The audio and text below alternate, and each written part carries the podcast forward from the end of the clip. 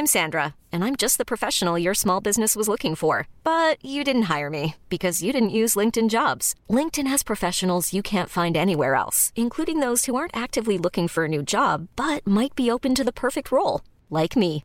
In a given month, over 70% of LinkedIn users don't visit other leading job sites. So if you're not looking on LinkedIn, you'll miss out on great candidates like Sandra. Start hiring professionals like a professional. Post your free job on linkedin.com/achieve today.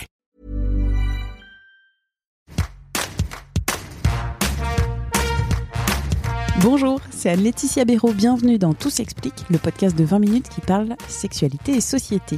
Le sucre d'orge, l'anguille de calcif, la zigounette, le robinet d'amour. Oui, nous parlons de pénis.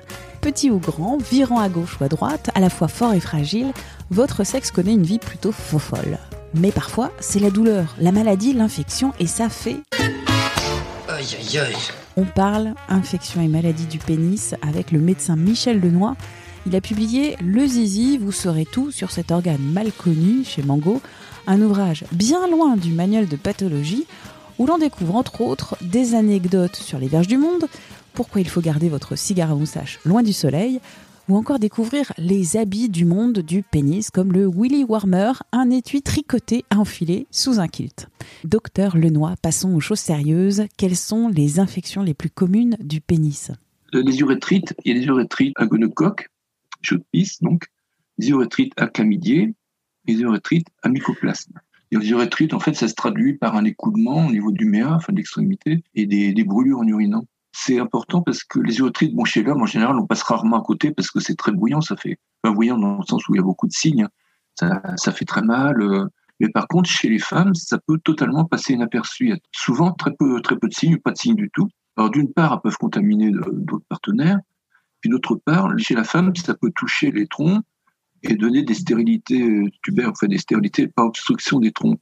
Et c'est pour ça que euh, quand on voit un homme avec une urétrite, ben, il faut absolument euh, qu'il contacte sa partenaire et que la partenaire se fasse examiner et traiter pour éviter des problèmes de stérilité, par exemple. L'urétrite n'est pas une infection urinaire, c'est différent. L'urétrite, c'est une infection de la portion de l'urètre qui se trouve dans le dans le. C'est c'est pas une infection urinaire, ça touche pas la vessie, ça touche pas les urtères, c'est l'urètre, surtout la partie de l'urètre qui est dans le dans le quoi. Ce que je vais appeler chaud de pisse, parce que je ne connais pas le nom scientifique et que peut-être que c'est plus connu euh, le- sous le nom de chaud de pisse. Qu'est-ce que la chaude pisse La chaude pisse, bah, c'est quelque chose qui est sexuellement transmissible. Donc, c'est dû à des germes, soit des gonocoques, soit des chlamydiés ou des mycoplasmes. Enfin, c'est plus rare, les mycoplasmes. Entre une infection de l'urètre, le canal qui sert à évacuer l'urine et le, sperme, ça provoque une infection, une réaction inflammatoire, avec des douleurs qui permanentes, mais qui sont très vives au moment de, la miction, quand euh, l'homme fait pipi. Il y a un écoulement au niveau d'extrémité du sexe. Généralement, c'est un aspect un petit peu laiteux. Enfin, ce que j'ai vu, c'était plutôt laiteux, euh, crémeux même. hein. Il n'y a pas d'odeur particulière. Et c'est transmissible euh, de l'homme à la femme ou de la femme vers l'homme. C'est transmissible aussi par les rapports à nous. hein. On peut avoir des, des infections chlamydia ou gonocoques au niveau rectal. Et ça se soigne euh, par des antibiotiques, mais de moins en moins facilement parce qu'il y a des résistances qui, acquises qui sont de plus en plus fréquentes. Disons le deuxième bobo le plus fréquent. Euh, Il y a l'herpès, l'herpès euh, génital, bon, qui, qui, peut être très invalidant, c'est-à-dire il y a la primo-contamination, c'est-à-dire un rapport avec une personne qui est porteuse d'herpès elle-même. Donc euh, l'homme se contamine, il va y avoir des petites vésicules sur le, en général c'est sur le gland, ça fait mal, c'est rouge, euh, ça finit par guérir, ou avec il y a des traitements plus ou moins efficaces, enfin en 15 jours en général c'est guéri. Mais le problème, c'est qu'il y a des, poussées euh, qui se font par la suite euh, et il y a des gens qui sont handicapés. Par exemple, il y a des, hommes qui font des poussées tous les 15 jours ou tous les mois. Et ça, peut être très, très douloureux et ça devient un vrai handicap. À propos de l'herpès, l'herpès labial sur les lèvres est différent de l'herpès sur la vulve ou sur le gland. Oui, alors il y a deux types de, euh, d'herpès virus simplex. Il y en a un pour les lèvres et un pour les organes génitaux. Mais en pratique, euh, on peut retrouver euh, l'herpès pour les lèvres au niveau génital et l'autre au niveau des lèvres, hein, puisque ça se transmet par les rapports orogénitaux. Ça peut se transmettre. il n'y a pas de spécificité d'un herpès pour une zone du corps. Sur euh, le podium des bobos les plus fréquents pour les zizi. La troisième place, la médaille de bronze, ce serait pour quel bobo? Une mycose, euh, une mycose du gland. Bon, on peut pas passer à côté, hein, il suffit de décaloter et puis on voit une espèce d'enduit blanchâtre euh, sur le gland. ça chauffe, ça, fait mal, on gratte un petit peu en dessous, c'est tout rouge. Bah, c'est une mycose, ça se soigne très bien. Il faut soigner aussi la partenaire, et qui peut très bien ne pas s'en rendre compte, c'est-à-dire à pas avoir de petite mycose vaginale sans, sans perte, sans douleur. Donc, euh, il faut aussi examiner absolument la, partenaire et puis la traiter. Ça se soigne très facilement. Chez la femme, c'est des ovules en général, et chez l'homme, c'est un, une sorte de, crème ou de lait euh, base d'antifongique. Et bon, ça se soigne très bien. hein.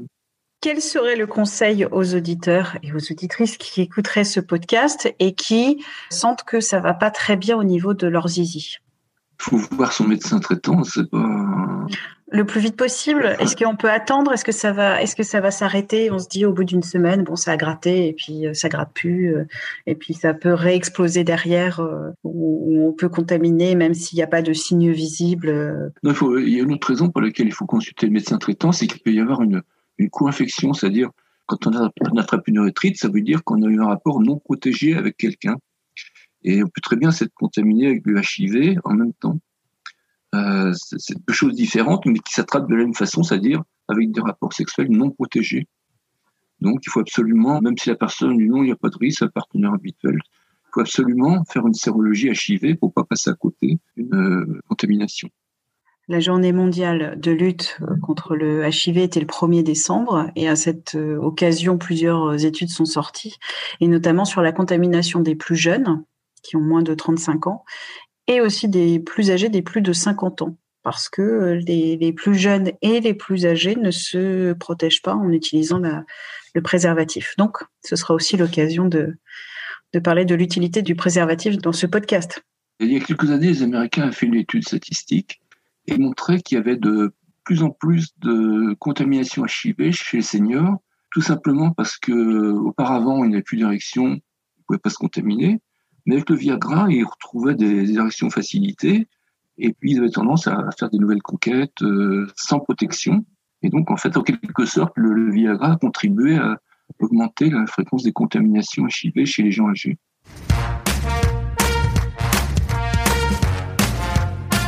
Merci au médecin Michel Lenoir pour cet entretien. Tout s'explique, c'est le podcast de 20 minutes qui parle de sexe et de société.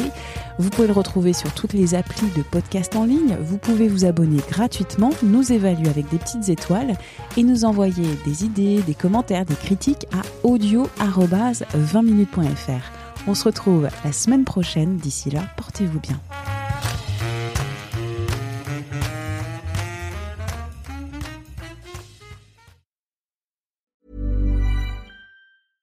Hey, it's Paige DeSorbo from Giggly Squad. High quality fashion without the price tag. Say hello to Quince.